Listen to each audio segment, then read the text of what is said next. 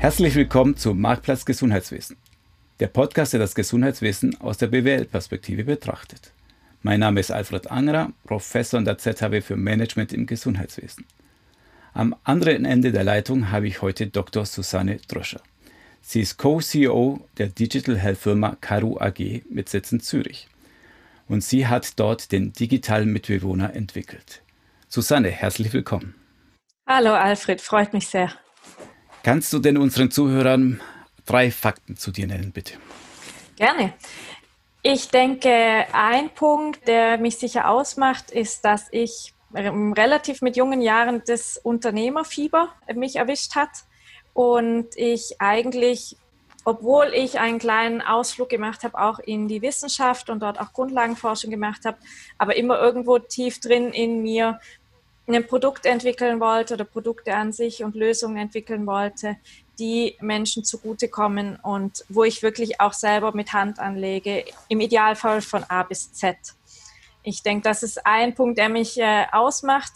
Der zweite Punkt, das ist schon eher ein bisschen was Privates. Ich brauche viel Bewegung und frische Luft. Das ist etwas, was jetzt ein bisschen schwieriger ist in der Zeit, wo wir alle doch mehrheitlich in unseren Häusern bleiben sollen. Aber das geht mir auch wirklich ab, muss ich sagen. Und ich tue das sehr, sehr gerne auch mit äh, meiner Familie. Bin sehr, sehr gerne mit meiner Tochter und meinem Mann draußen unterwegs. Auch sonst ist mir äh, Familie einfach doch sehr wichtig.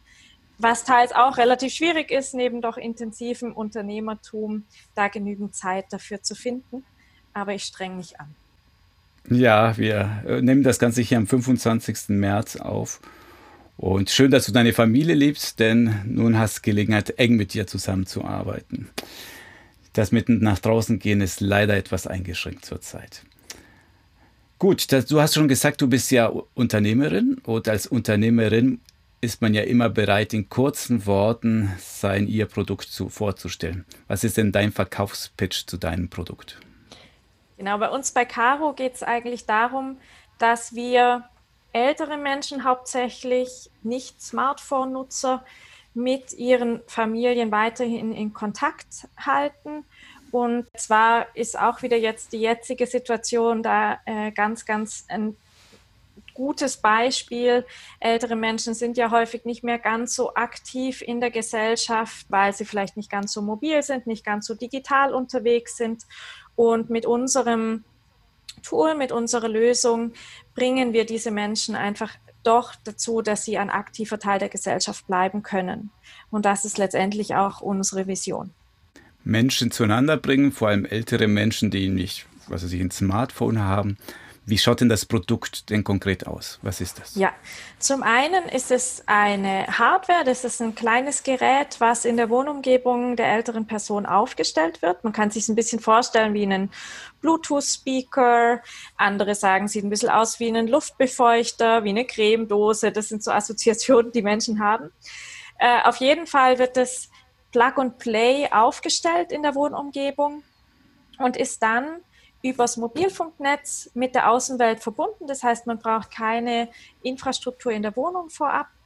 Man kann dann über einfache Sprachbefehle mit dem Gerät interagieren und verschiedene Aktionen auslösen. Zum Beispiel einen Notruf, der dann an die Familie oder Betreuende geht. Und ich kann dann eben mit ihnen kurz telefonieren, mitteilen, was mir vielleicht fehlt. Und die können entsprechend reagieren das ist die, die eine Funktionalität. Die nächste, und da geht es jetzt eben genau darum, die Kommunikation ganz eng und aufrecht zu erhalten, ist ein sogenannter Family Chat, so nennen wir es. Und zwar ist es eigentlich ein sprachbasierter Chat, ähnlich wie bei WhatsApp, wo man Sprachnachrichten austauschen kann. Äh, ist es so, dass wir bei Caro auch ältere Menschen da eben mit einbinden. Und Warum machen wir das? Also mein ganz konkreter Fall ist der, dass meine Großmutter in Ostdeutschland sitzt und also relativ weit weg ist. Ich kann sie nicht so oft besuchen, wie ich mir das vielleicht wünsche.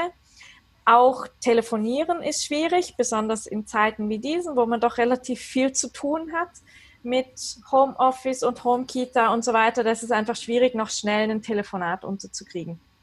Jetzt, weil sie aber kein Smartphone hat, kann ich ihr nicht zwischendurch mal eben eine Message schicken über WhatsApp oder ähnliches. Und genau da kommt jetzt eben Caro ins Spiel. Ich kann nämlich jetzt eben eine Sprachnachricht an sie schicken aufs Caro. Sie kann das, sie sieht, dass eine Nachricht angekommen ist, kann die abhören und mir jederzeit dann auch antworten. Und das ist eigentlich so der, der Gedanke hinter dieser Funktion, dass wir sagen, all die Nicht-Smartphone-Nutzer da draußen, und in der Schweiz sind es immerhin knapp eine Million Personen, die ein Smartphone nicht regelmäßig nutzen. Also das ist eine richtig große Anzahl. Und denen möchten wir eben trotzdem ermöglichen, dass sie mit Smartphone-Nutzern eigentlich auf Augenhöhe kommunizieren können. Genau, das ist so der Teil. Und dann gibt es sogar noch einen dritten Teil der Funktionalität. Wir haben in dem Caro Sensoren eingebaut, die das Raumklima beobachten. Und aus der Kombination dieser Sensoren, da geht es zum Beispiel um die Luftqualität, um den Geräuschpegel im Raum, Temperatur, aus der Kombination dieser Sensoren können wir detektieren, ob Aktivitäten in einem Raum stattfinden oder eben auch nicht. Und wenn es da äh, grobe Abweichungen gibt, dann auch reagieren und äh, externe Personen informieren. Und das, das vielleicht noch ein, ein abschließendes, zusammenfassendes Bild dazu. Wir haben uns am Anfang überlegt, was wäre denn die optimale Lösung für eine ältere Person, die alleine lebt? Und sind relativ schnell darauf gekommen, dass die optimale Lösung eigentlich ein Mitbewohner wäre, nämlich eine zweite Person. Und mit Caro ist unser Ziel, dass wir eben diesen Mitbewohner über Technologie abbilden. Gut, das war ja jetzt jede Menge Funktionalitäten. Gehen wir die vielleicht mal der Reihe nach durch. Also das allererste ist ja diese Notfallfunktion. Ich falle hin, ich habe ein Problem ähm, und dann kann ich wie genau dann Hilfe rufen mit eurem Gerät? Tatsächlich über das Wort Hilfe. Ich habe hier ein Karo stehen, das kann sein, dass es jetzt dann losgeht. und dann wird eben ein Anruf äh, ausgelöst. Und wer, wer nimmt diesen Anruf an? Das kann zum einen die Familie sein, wenn man das so gewählt hat, oder aber auch Betreuende, also das kann die Spitex sein, kann auch in einem Pflegeheim die Pflege vor Ort sein oder eine Notrufzentrale. Okay, also das kann jeder User bestimmen, ob wer, wer, da rangehen soll. Okay, genau. wunderbar. Und ich meine, diese Funktionalität gibt es ja auch schon beim Roten Kreuz oder andere Anbieter, die das solche Hilfefunktionen haben. Was sagt ihr dazu? Was unterscheidet euch von diesen klassischen anderen Notrufsignalsendern? Genau. Was wir am Anfang uns ganz, ganz gut angeschaut haben, ist, was, was ist das, was die Leute vielleicht stört bei den jetzigen Lösungen? Es ist nämlich so, dass 70 Prozent der Personen, die so ein klassisches Hausnotrufgerät zu Hause haben, das Armband, was man da jeweils tragen muss, dass sie es nicht tragen. Und warum nicht? Und da gibt es verschiedenste Gründe. genau. Es ist zum einen ähm, sicher so, dass man einfach wirklich dran denken muss, dass man es immer wieder anzieht. Das ist sicher ein Punkt. Der andere Punkt ist dann aber auch, dass es schon etwas stigmatisierend ist, wenn man eben so ein Armband mit einem großen roten Knopf anzieht. Und da sträuben sich doch einige Leute dagegen. Das, das haben wir einfach immer wieder gespürt. Und die Message, die wir eigentlich so rausgehört haben aus ganz, ganz vielen Gesprächen, ist, verpackt uns das doch irgendwie schön. Dass es nicht ganz auf den ersten Blick ersichtlich ist, dass ich jetzt ein Notrufsystem zu Hause habe und dass ich alt werde oder alt bin. Und das ist eigentlich auch so die Idee dahinter. Deswegen haben wir gesagt, wir möchten gerne komplett weg vom Körper, dass die Person eben nichts tragen muss und sind deshalb auf die Sprachsteuerung umgestiegen. Und das ist natürlich etwas, was funktioniert, auch wenn ich nichts am Körper trage. Dieser Hilferuf, das ist auch etwas, was wir ganz, ganz tief in uns verankert haben, weil wir das als Kinder lernen. Wenn es dir nicht gut geht, dann ruf bitte um Hilfe. Und so haben wir uns dafür dann entschieden. Okay, also ganz natürlich kann ich einfach um Hilfe rufen, wenn ich zum Beispiel stürze. Brauche ich dann aber mehrere Geräte im, im Haus, wenn ich da eine größere Wohnung habe? Wie löst ihr denn das Problem? Wir empfehlen, dass für eine Dreizimmerwohnung mit einem Karo man eigentlich sehr gut auskommt. Und zwar kann man sich so vorstellen, dass das Karo eigentlich so gut hört wie ein Mensch. Wenn ich mich also an die gleiche Stelle setze, wie das Karo steht, und ich höre die andere Person rufen, dann hört es auch das Karo. Und es ist in den allermeisten Dreizimmerwohnungen gegeben. Okay. Ansonsten habt ihr ja aus Business-Sicht die Chance, den noch mehr Geräten zu verkaufen, schätze ich. Das ist natürlich auch eine Option, die kann man auch dann äh, miteinander koppeln.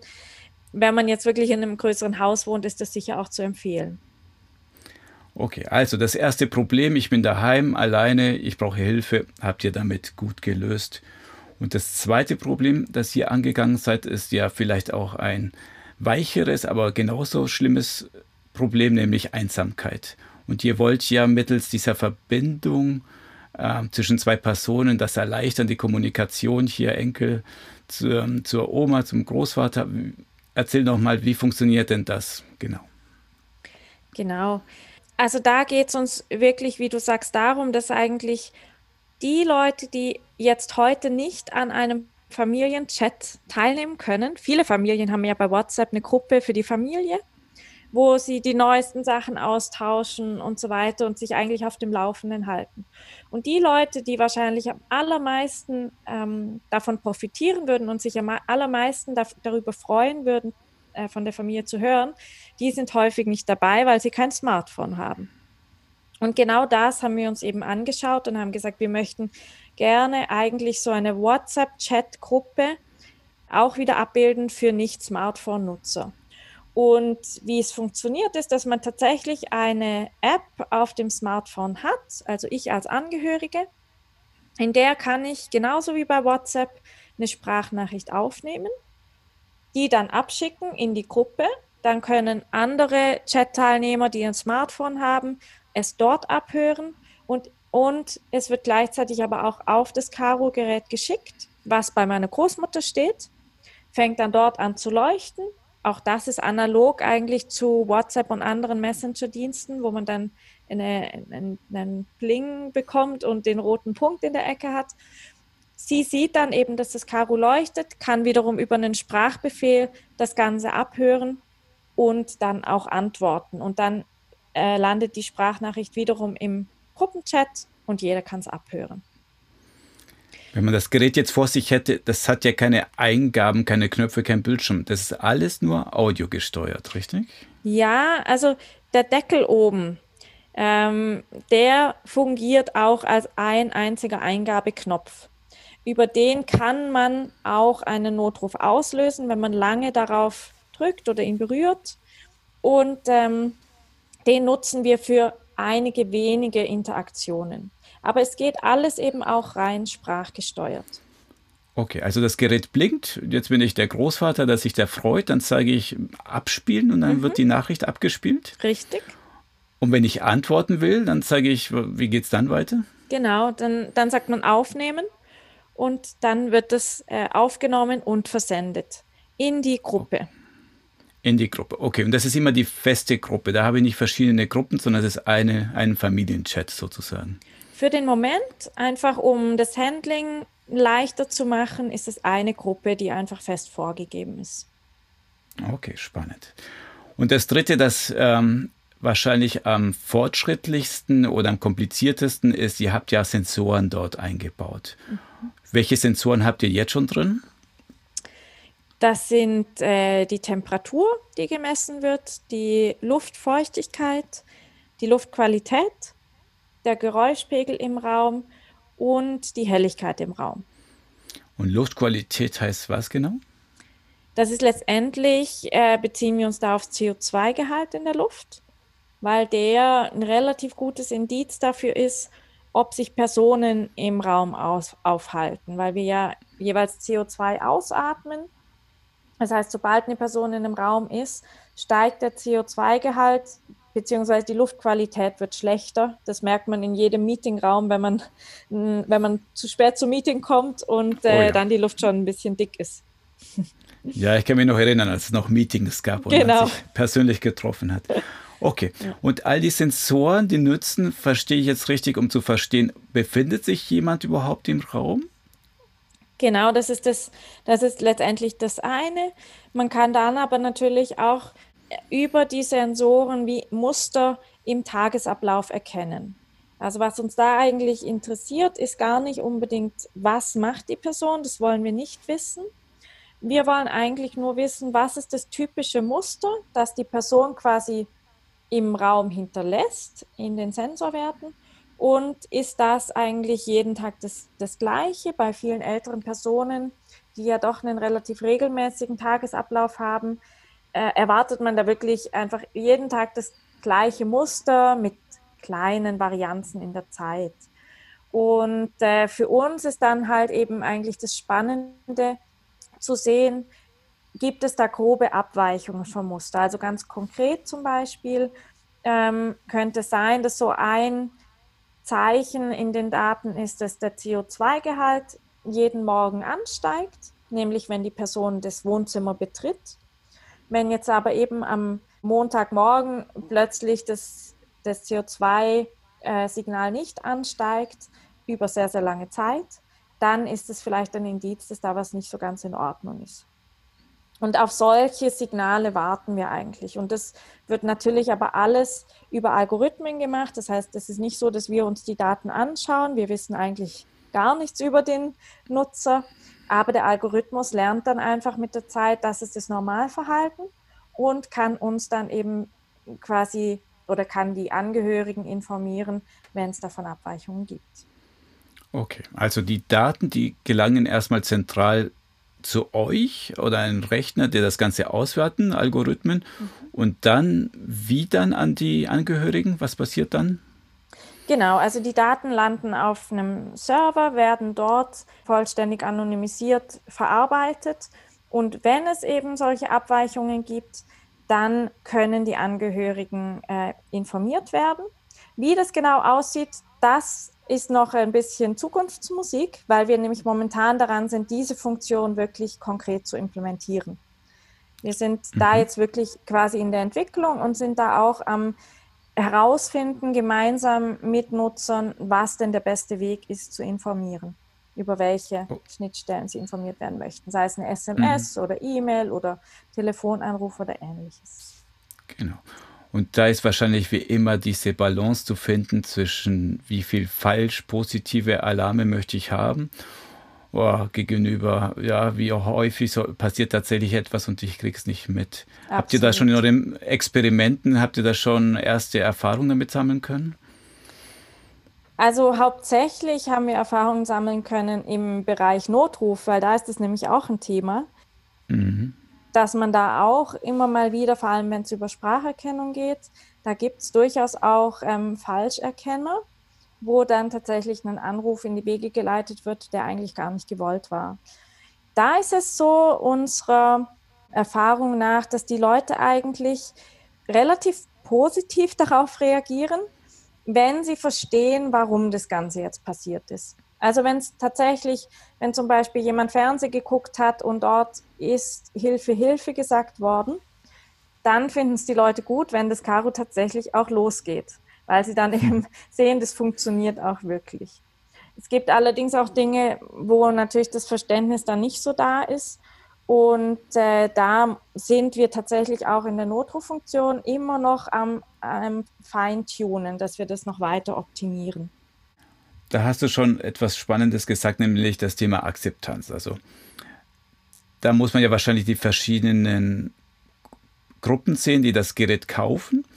Aber jetzt erstmal aus Kundensicht, aus den Bewohner dort Sicht. Was finden die denn am meisten spannend? Von den drei Funktionalitäten, worauf freuen sie sich denn am meisten? Ja, genau. Also vielleicht muss ich noch ganz kurz ausholen, wo das heute eingesetzt wird, das Caro. Hauptsächlich bei ähm, Pflegeinstitutionen und äh, sonstigen Pflegedienstleistern, wie eben zum Beispiel Spitex-Unternehmen und sonst eben tatsächlich auch im betreuten Wohnen, Wohnen mit Service und so weiter.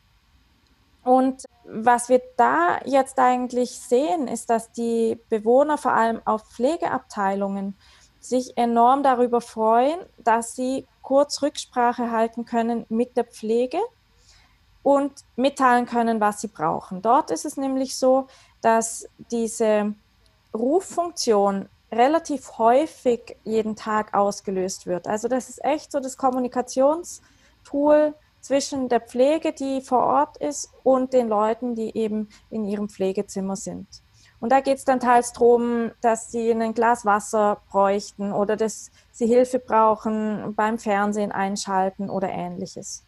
Und da ist diese Rücksprachefunktion enorm hilfreich. Und das ist eben bei bestehenden Systemen dort im stationären Bereich nicht immer gegeben. Und da haben wir dann auch einige Bewohner, die aufgrund einer Krankheit oder aufgrund des Alters an sich so wenig mobil sind, dass sie wirklich nicht mehr auf den Knopf drücken können, der sonst eben als Pflegeruf an der Wand vorhanden wäre. Und die sind natürlich dann extrem froh über diese Sprachinteraktion, die wir anbieten. Okay. Also das ist wirklich so diese, die, die Sprache als das eigentlich unser natürlichstes Kommunikationsmittel, das wird extrem geschätzt. Das glaube ich gerne. Ähm, dass es von den Bewohnern geschätzt wird, auf jeden Fall. Ich weiß es von anderen MedTech-Lösungen, wo man sagt, oh, der Patient kann jetzt mit einem Arzt, mit einem Hausarzt direkt in Kontakt treten. Das erzeugt bei vielen Health Professionals eher so eine Abwehrreaktion nach dem Motto, oh Gott, werde ich jetzt alle 30, 30 Sekunden angewispert und hier angemeldet. Mhm.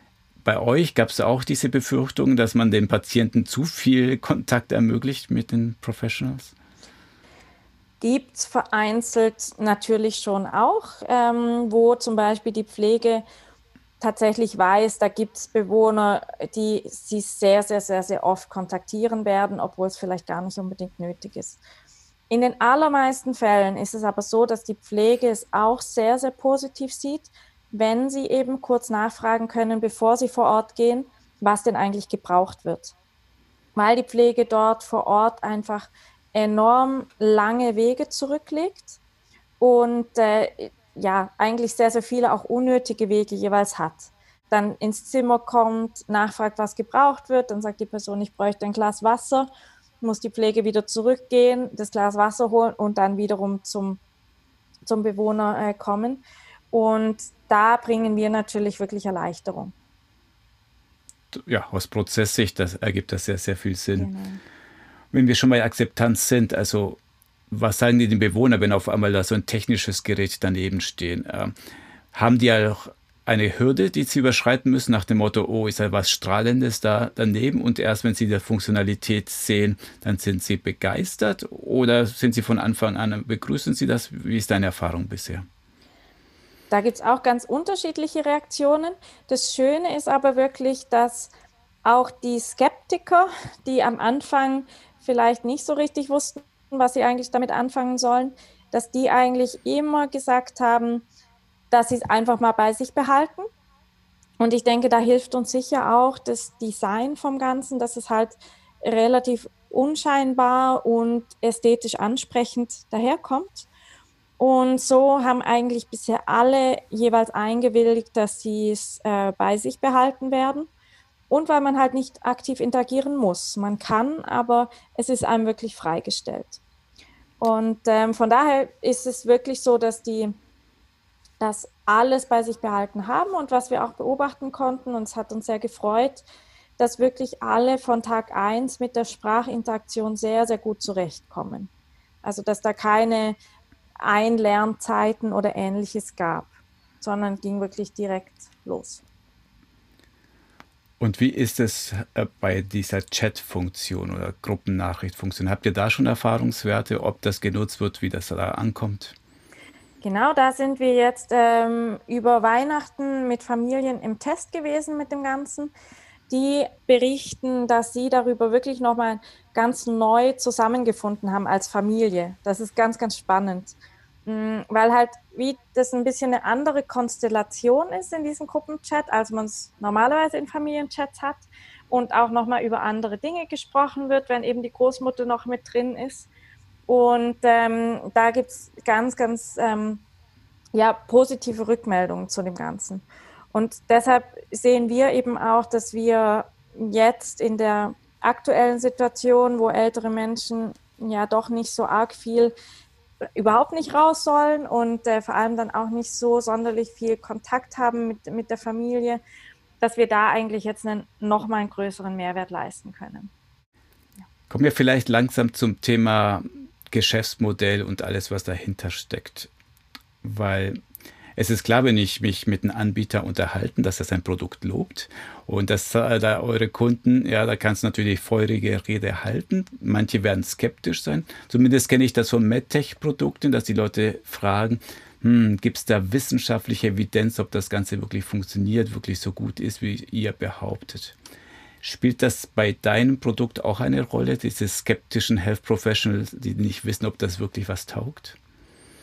Also ganz sicher ist das auch ein Thema bei den Betreibern von Pflegeinstitutionen, weil die sich natürlich absichern wollen. Und äh, je größer der Betreiber wird, desto größer wird auch das oder desto lauter wird das Rufen nach solchen Berichten und Evidenzen für die, für die Funktionalität und vor allem auch für den Effizienzgewinn, der damit verbunden ist und so weiter.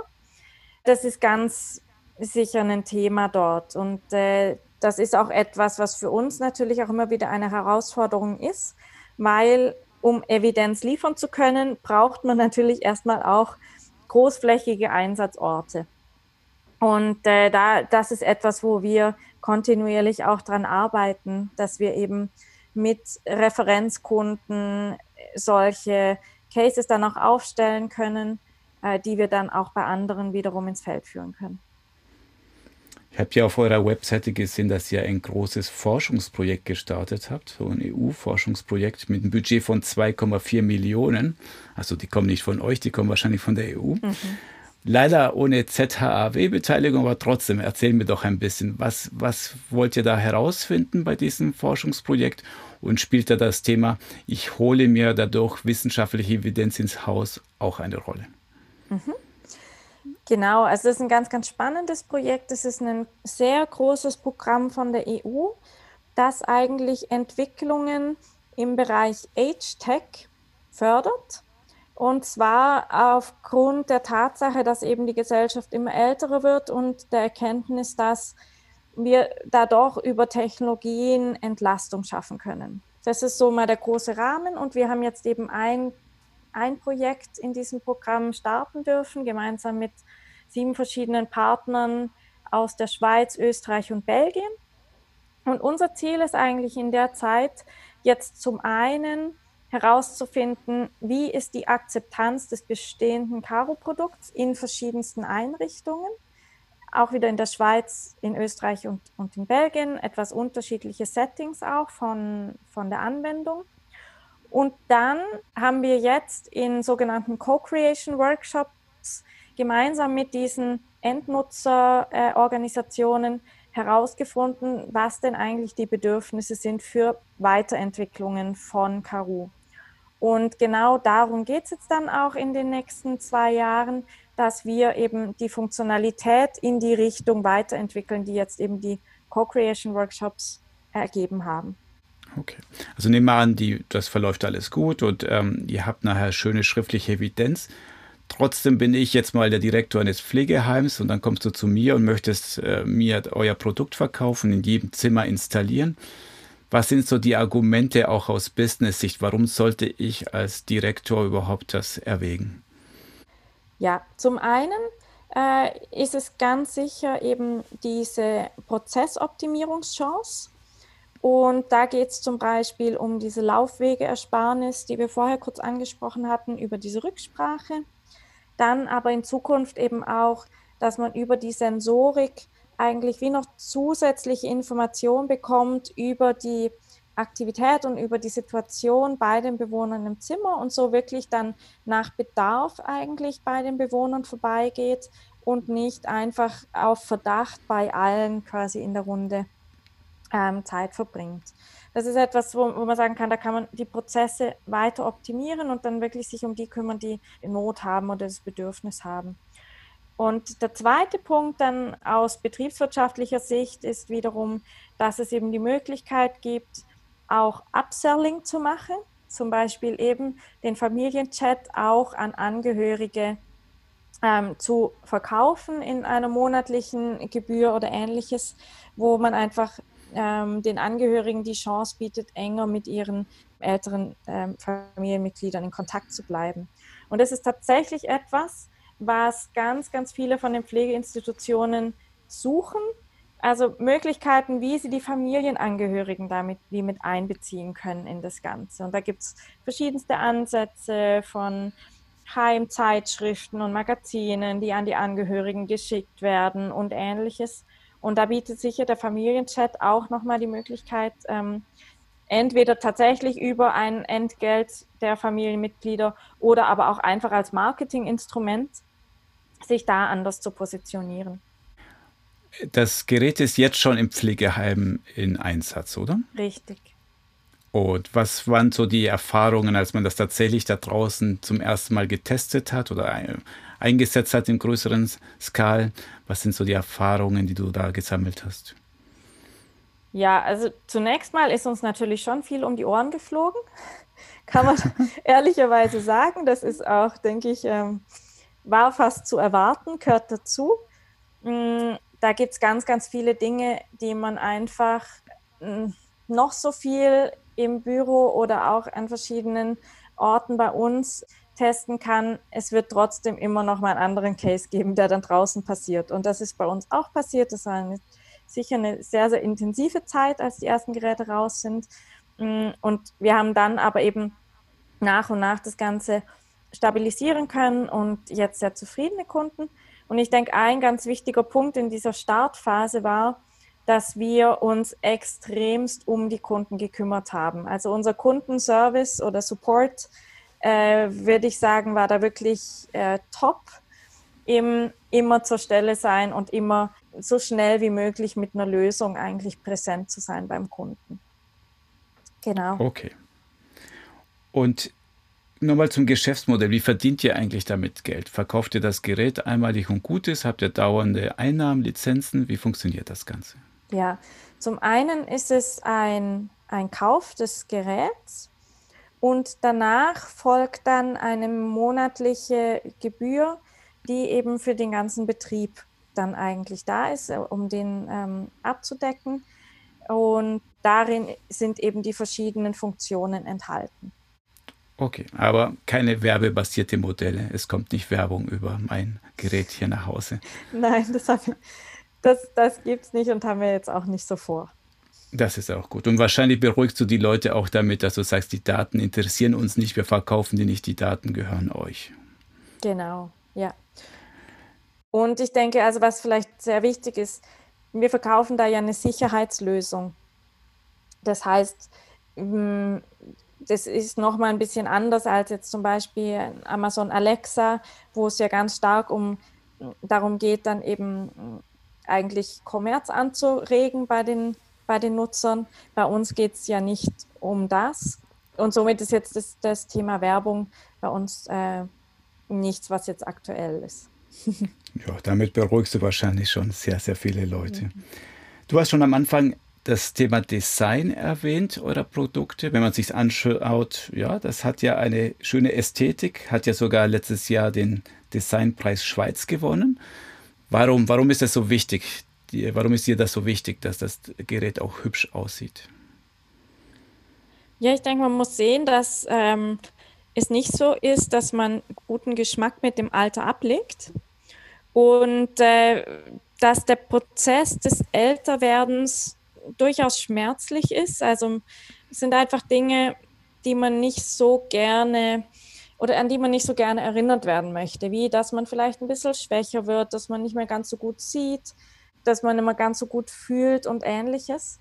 Und wenn man jetzt aber zum Beispiel eben ein Telefon bekommt, so ein typisches Seniorentelefon, das einfach enorm große Tasten hat, die man wirklich kaum übersehen kann, dann ist das einfach etwas, was einen daran erinnert, was man nicht mehr ganz so gut kann. Und das haben uns eben in unseren Anfangsgesprächen die älteren Leute immer wieder gesagt und haben einfach uns das mit auf den Weg gegeben, dass wir uns wirklich auch um die Gestaltung des, des, des Geräts und der Lösung äh, kümmern sollen.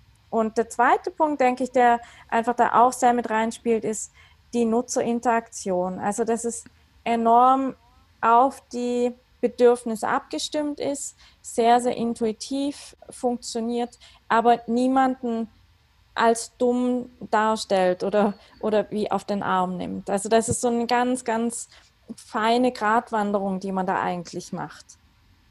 Und ich denke, da haben wir deshalb auch von Anfang an enorm viel Energie reingesteckt.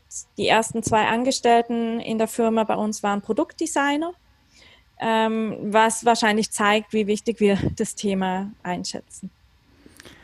Das ist auch eine schöne Überleitung, weil gerade bei jüngeren Unternehmen frage ich mich, oder die stellen sich immer die Frage, was soll ich denn selber machen und wo heuere ich nur jemand kurzzeitig oder vergebe ich nach das außen? Man, du selbst hast ja eher einen technischen Background. Ich würde jetzt mal schätzen, dass viel von der Technik noch bei euch im Haus ist, aber erzähl mal, was macht ihr selbst, was habt ihr outgesourced? Ja, wir, wir schauen uns das wirklich sehr, sehr gut an, weil unsere Philosophie ist so ein bisschen, wir behalten all das drinnen, wo, wo wir wirklich was Neues entwickeln und alles, was, wo wir jetzt keinen Mehrwert schaffen können, was man quasi einfach zukaufen kann, so quasi ab Stange, das lassen wir von Externen machen. Das ist so ein bisschen die eine Grundphilosophie.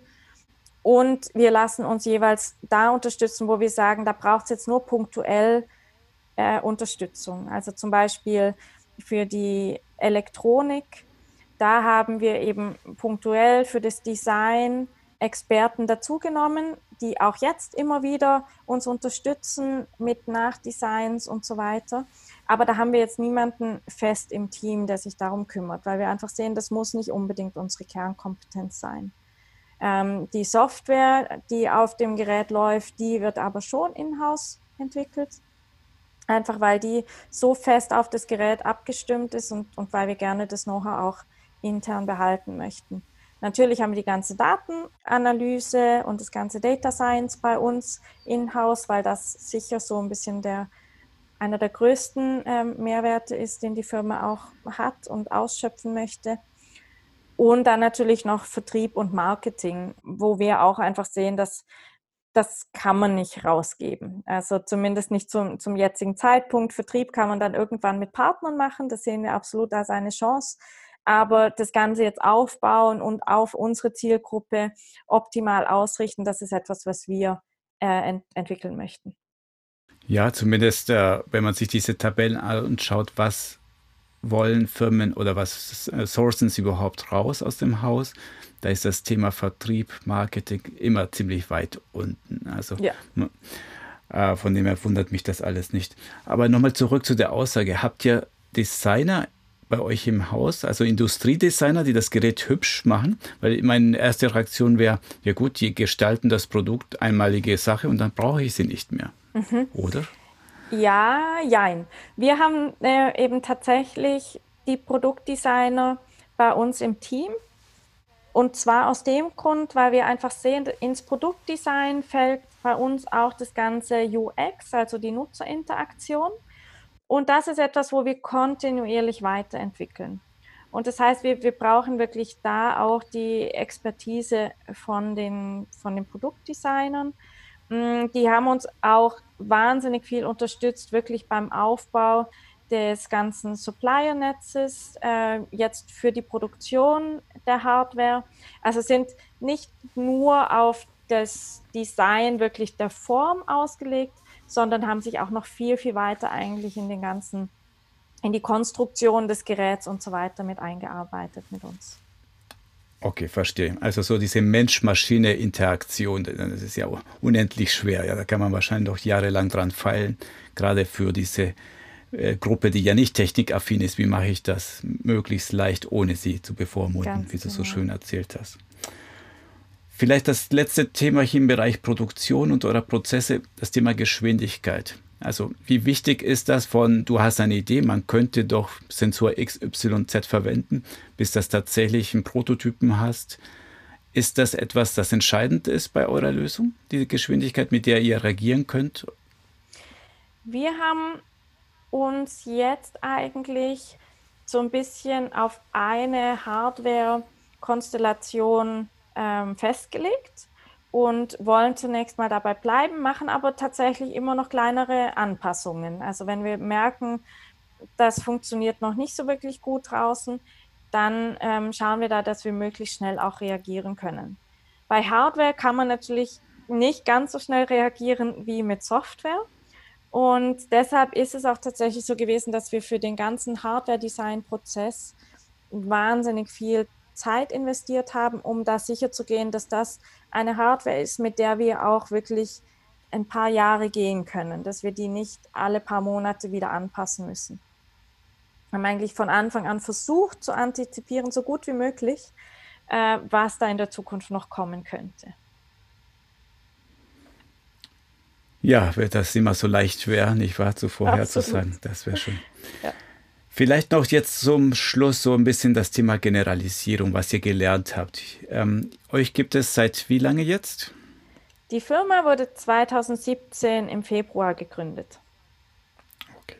Und wenn du die damalige Susanne ansprechen könntest und ein paar Tipps mitgeben würdest, was würdest du ihr sagen? Ja, ich würde ihr sagen, ähm, ja, geh mutig vorwärts, auch wenn es manchmal sich vielleicht ein bisschen anfühlt wie so ein Klippensprung. Aber ähm, ja, also traue der Intuition und rede trotzdem natürlich mit Experten. Das ist etwas, was extrem wichtig ist, was wir von Anfang an zwar gemacht haben, aber ich denke, da kann man nie genug machen, dass man sich Experten punktuell dazu holt. Ähm, macht das wie noch stärker und hol dir Leute ins Team, die auf ihren Fachbereichen besser sind als du selbst. Und ist das nicht eine Balance? Weil ich meine, in jedem Lehrbuch steht drin, rede mit den Kunden, rede mit anderen, rede mit Experten. Aber du selbst sagst, man darf ja nicht auf alle hören. Es haben ja bestimmt auch Leute dir Tipps gegeben, wo du jetzt sagst, um Gottes Willen. Ja, nicht das, ja. Gott sei Dank habe ich nicht auf die Person gehört. Oder warum habe ich auf die Person gehört? Mhm. Wie kann ich denn gute Ratschläge von Neinsagern unterscheiden? Das ist in der Tat extrem schwierig und ich denke, da das geht fast nur, indem man wirklich auch in einem kleinen Team, bei uns ist das sicher mal das Gründerteam, ganz, ganz häufig reflektiert, ja, was bedeuten denn jetzt tatsächlich diese Aussagen von den Leuten? Vor welchem Hintergrund haben die Leute die Aussagen vielleicht gemacht? Und ist es deshalb relevant für uns oder vielleicht nicht ganz so relevant? Also da sind wir wahnsinnig viel am Reflektieren und teilweise wirklich auch ähm, gibt es Phasen, wo wir sagen, wir setzen jetzt auch einfach die Scheuklappen auf und setzen erstmal was um, lassen uns nicht von rechts und links irgendwie reinreden machen das und dann gucken wir mal, was passiert. Und die Phasen braucht es auch in, im Aufbau von einer Firma. Weil man kann nicht die ganze Zeit Inputs reinholen. Für uns funktioniert es eigentlich gut, dass wir sagen, jetzt ist eine Phase, wo man aktiv eben verschiedene Meinungen sammelt. Dann versucht man die eben zu reflektieren, konsolidieren und entscheidet daraus, in welche Richtung man geht für die nächste Zeit. Und dann gilt es aber wirklich ähm, ja, mit Fokus nach vorne das umzusetzen. Mit Fokus nach vorne in der Schweiz, wie leicht findest du das? Oder anders gefragt, wie dankbar ist denn die Schweiz als Land für Digital Health Unternehmen wie deins? Also die Schweiz ist absolut großartig ähm, für, als Standort für Tech-Entwicklung, weil man unglaublich viele Leute hat, die da auf dem allerneuesten Stand sind. Also jetzt gerade, wenn es darum geht, Experten zu finden, verschieden, verschiedenste Bereiche, dann findet man die hier wirklich wahrscheinlich zu allem, was man so fragt. Das ist wirklich sehr, sehr gut. Natürlich auch tolle Unis, von denen Leute kommen. Und dann muss ich sagen, das Interesse an Lösungen ist generell groß und den Leuten ist bewusst, dass sie auch innovative Lösungen äh, auch gerade in Institutionen einsetzen sollten und dass das die Zukunft ist. Mit der Umsetzung dessen tun sich aber viele dann doch noch schwer. Das ist wahrscheinlich etwas, was auch viele von deinen Podcast-Gästen berichten. Es ist tatsächlich so, dass eben ein größeres Commitment relativ zögerlich kommt. Ähm, ich denke, es liegt auch daran, dass es uns in der Schweiz ganz generell doch sehr, sehr gut geht und es vielleicht der Schuh deshalb nicht ganz so fest drückt äh, bei vielen Institutionen. Mm, wir haben teils den Eindruck, dass in Deutschland gerade im Pflegesektor es schon ein bisschen mehr wehtut teilweise und dass deshalb die Entscheidungen dort einen Ticken schneller passieren.